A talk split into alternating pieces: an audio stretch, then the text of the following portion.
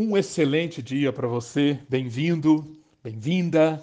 Vamos agora, neste segundo dia, continuarmos a explorar as Escrituras e encontrarmos qual método que Davi desenvolveu, que Davi aplicou para aprender a fortalecer-se no Senhor e na força do seu poder.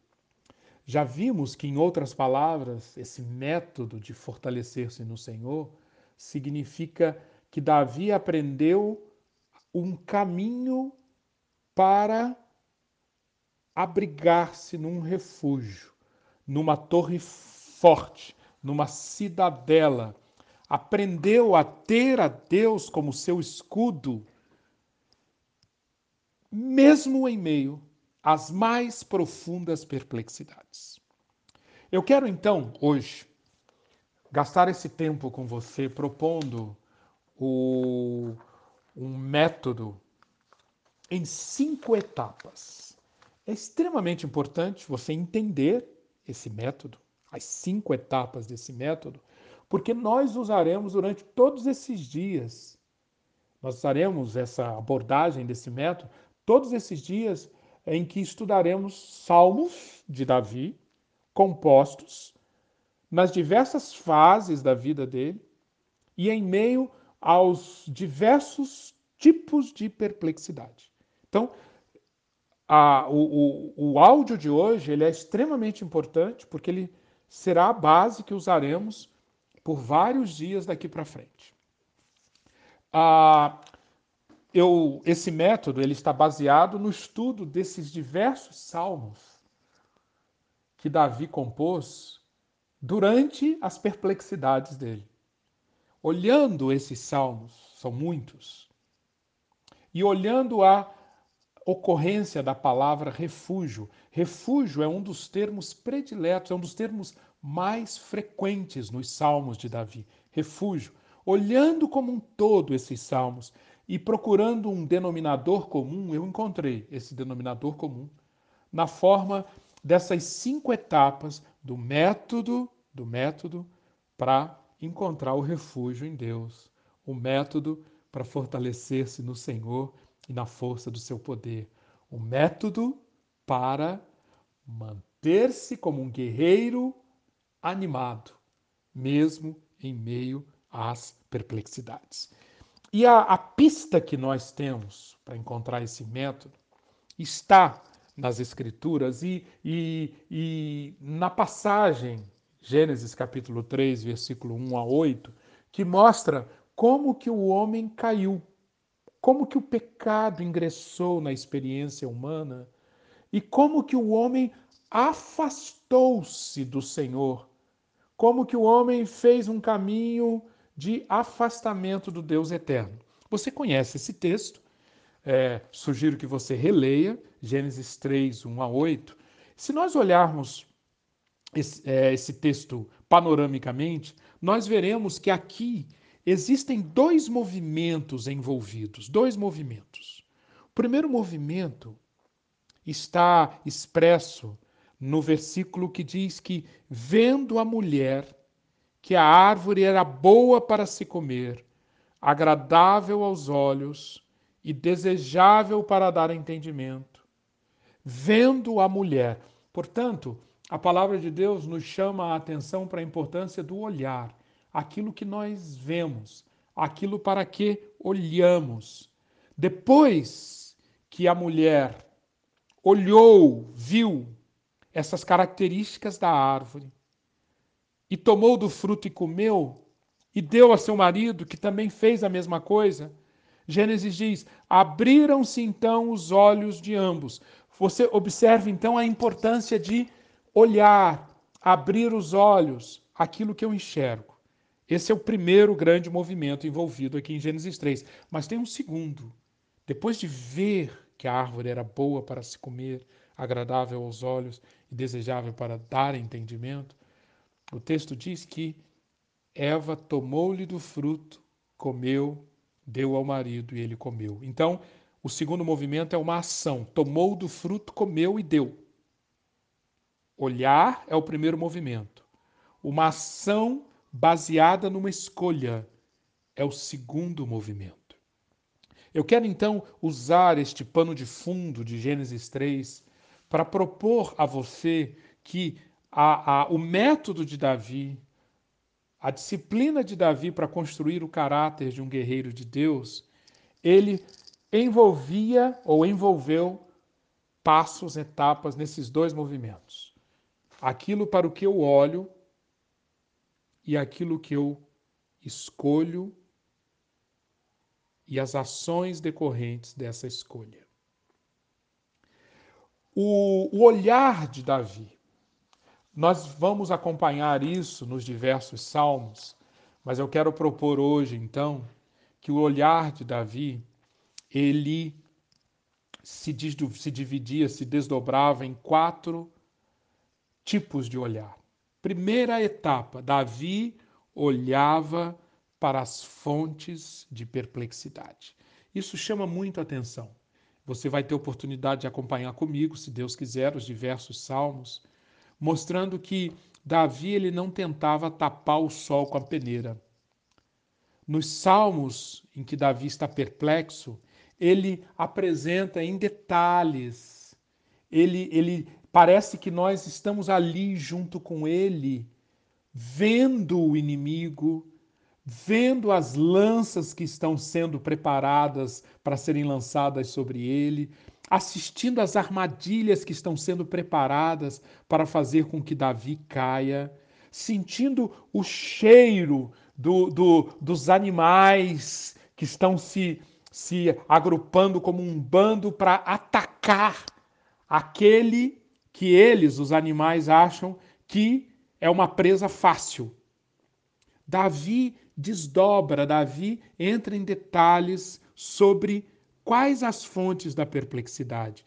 Isso é uma lição para nós, porque para muitos de nós, pensar nas ameaças, pensar nos perigos, pensar nas perplexidades, de, isso de cara já gera um pânico, já gera um medo que nós fechamos os olhos. E, e se nós fizermos isso, o, o inimigo, a ameaça, aquilo que pode nos trazer medo, já conseguiu uma conquista sobre nós. Davi tinha um quadro muito claro sobre as capacidades do inimigo e o tamanho dos riscos que ele corria. E isso aparece com clareza nos salmos que ele compõe. Ah, por exemplo, por exemplo, você pode ver um dos salmos que nós vamos estudar é um Salmo 59, veja como a partir do versículo 1, Davi diz: Livra-me dos meus inimigos, ó Deus, põe-me fora do alcance dos meus agressores, livra-me dos que praticam o mal, salva-me dos assassinos. Vê como eles ficam à minha espreita. Homens cruéis conspiram contra mim, sem que eu tenha cometido qualquer pecado. Vê, vá para o versículo 6. Eles voltam ao cair da tarde, rosnando como cães, rondando a cidade. Vê que ameaças saem de suas bocas. Seus lábios são como espadas e dizem: Quem nos ouvirá? Olhar para as fontes de perplexidade sem medo, com destemor. Esse é o primeiro olhar fundamental que Davi praticava. Depois, Segunda etapa, Davi olhava para si mesmo.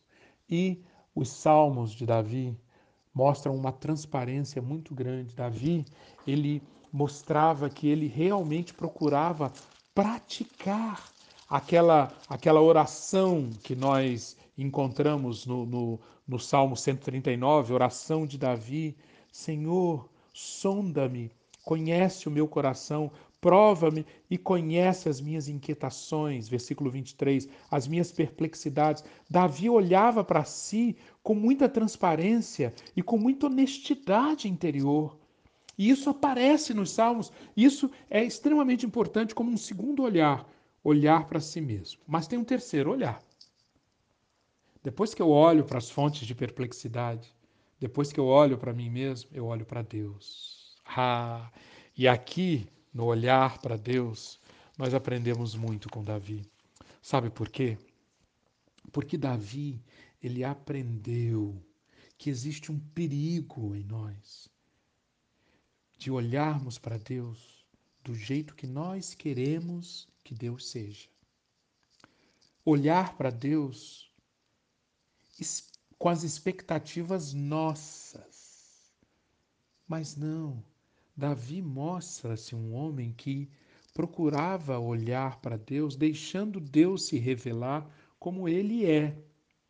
E eu quero propor aqui que Davi aprendeu a, lendo, refletindo nas escrituras que ele tinha, na Torá, na revelação de Deus, em Levítico, Deuteronômio, Êxodo, as diversas histórias que já existiam sobre Deus, sobre a revelação de Deus, Davi aprendeu que o DNA do caráter de Deus, o primeiro olhar para Deus é olhar para o caráter dele, o DNA do caráter de Deus. Ele é, ele pode ser sintetizado em três palavras: justiça, amor leal e fidelidade. E de onde vem isso? Diversas partes das Escrituras, por exemplo, Êxodo 34, versículo 6. Aquela experiência que Moisés teve ali no Sinai, Davi conhecia isso e meditava sobre isso. Quando Deus se revela a Moisés, o que que Moisés Deus, o que que Moisés viu? Senhor, Senhor, grande em misericórdia e fidelidade. As palavras para misericórdia, resed, e fidelidade, emet, essas palavras, resed e emet, aparecem inúmeras vezes nos salmos que nós veremos daqui para frente.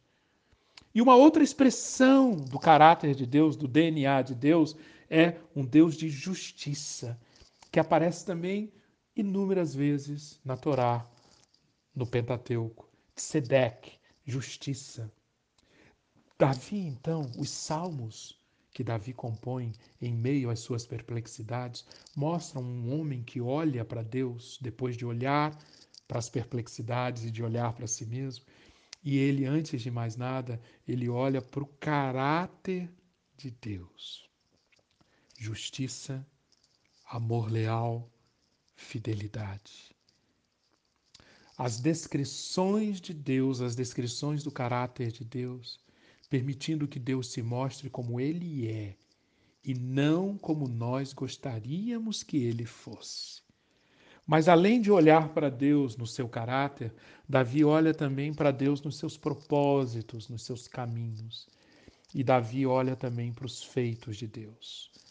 Três, três nuances, três dimensões do olhar para Deus: olhar para o caráter de Deus, olhar para os caminhos de Deus, olhar para os feitos de Deus. Vamos acompanhar isso ao longo dos Salmos.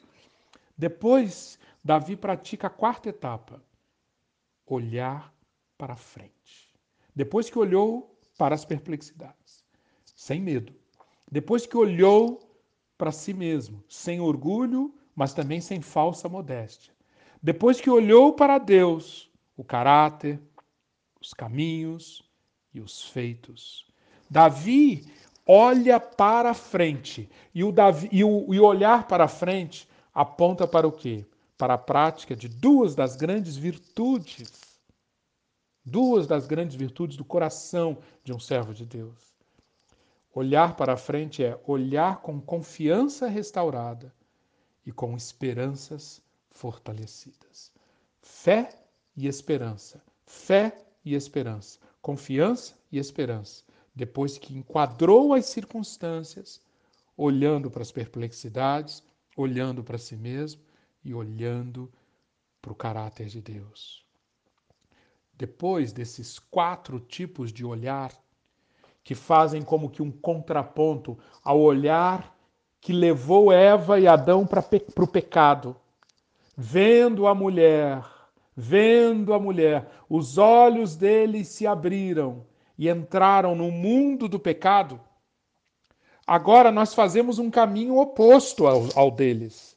Nós agora fazemos um caminho de retorno, de proximidade com Deus eterno. E esse caminho, em primeiro lugar, mobiliza o nosso olhar. Mas em segundo lugar, assim como aconteceu lá no Éden, depois que eu olho, eu escolho. Lembram-se? Eva e Adão olharam e escolheram. Nós olhamos e escolhemos. E esse escolher, na maioria dos salmos de Davi, ele é essa escolha, ela é concretizada em duas ações de Davi. Primeira, bem dizer. Segundo, clamar. Os salmos de Davi mostram uma pessoa que depois que olha tudo isso, profere cânticos de louvor, que mostram uma pessoa que já entrou no mundo de Deus. Atenção, queridas e queridos irmãos e irmãs, aqui nós temos a verdadeira proteção contra o pânico.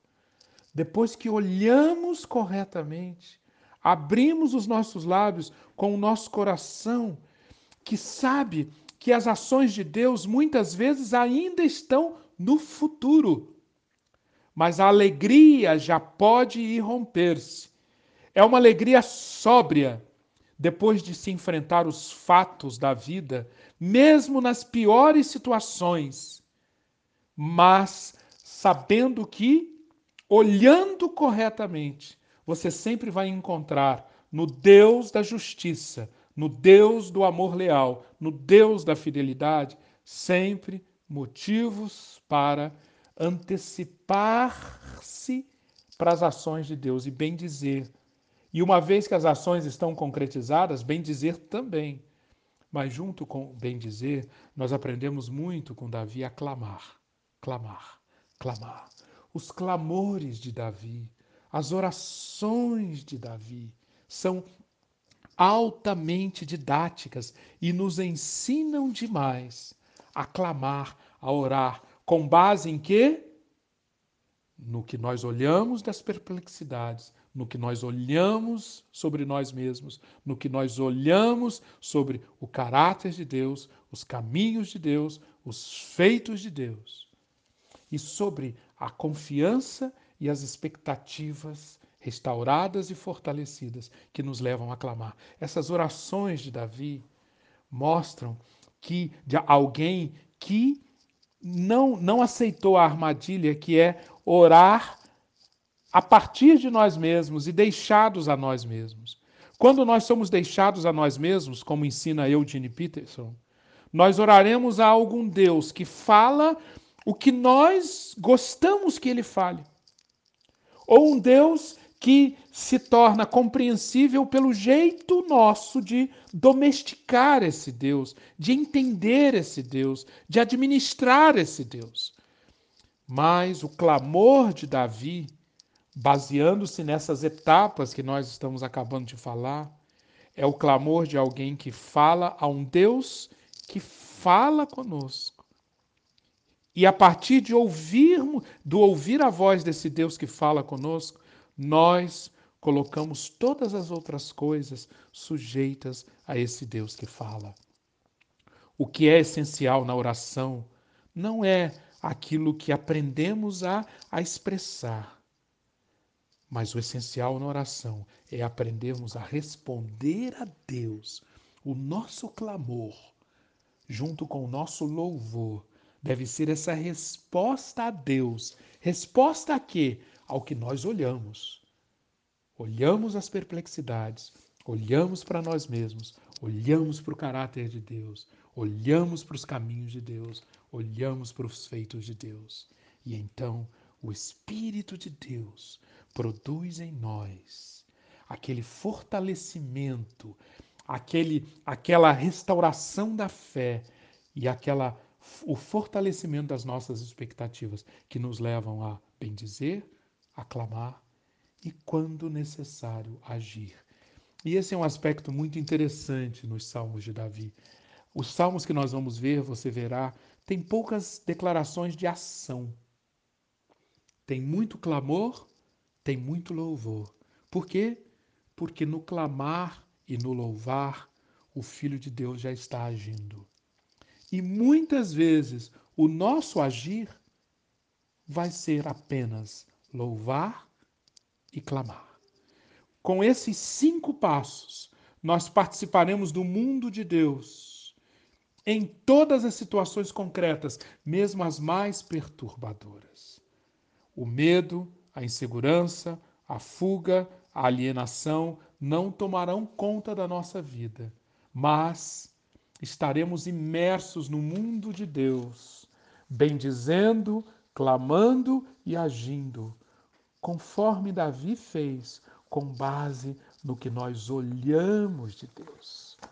A partir de amanhã, nós veremos esses cinco passos aplicados nos diversos salmos. E nós vamos começar pelo Salmo 11, que eu quero sugerir a você hoje que já leia e se prepare para nós aplicarmos esses cinco passos no Salmo 11, em diversos outros salmos que nós estudaremos. Salmos que retratam as diversas etapas de Davi, um homem que aprendeu a fortalecer-se no Senhor e na força do seu poder e, portanto, permanecer firme como guerreiro, perplexo, mas não desanimado.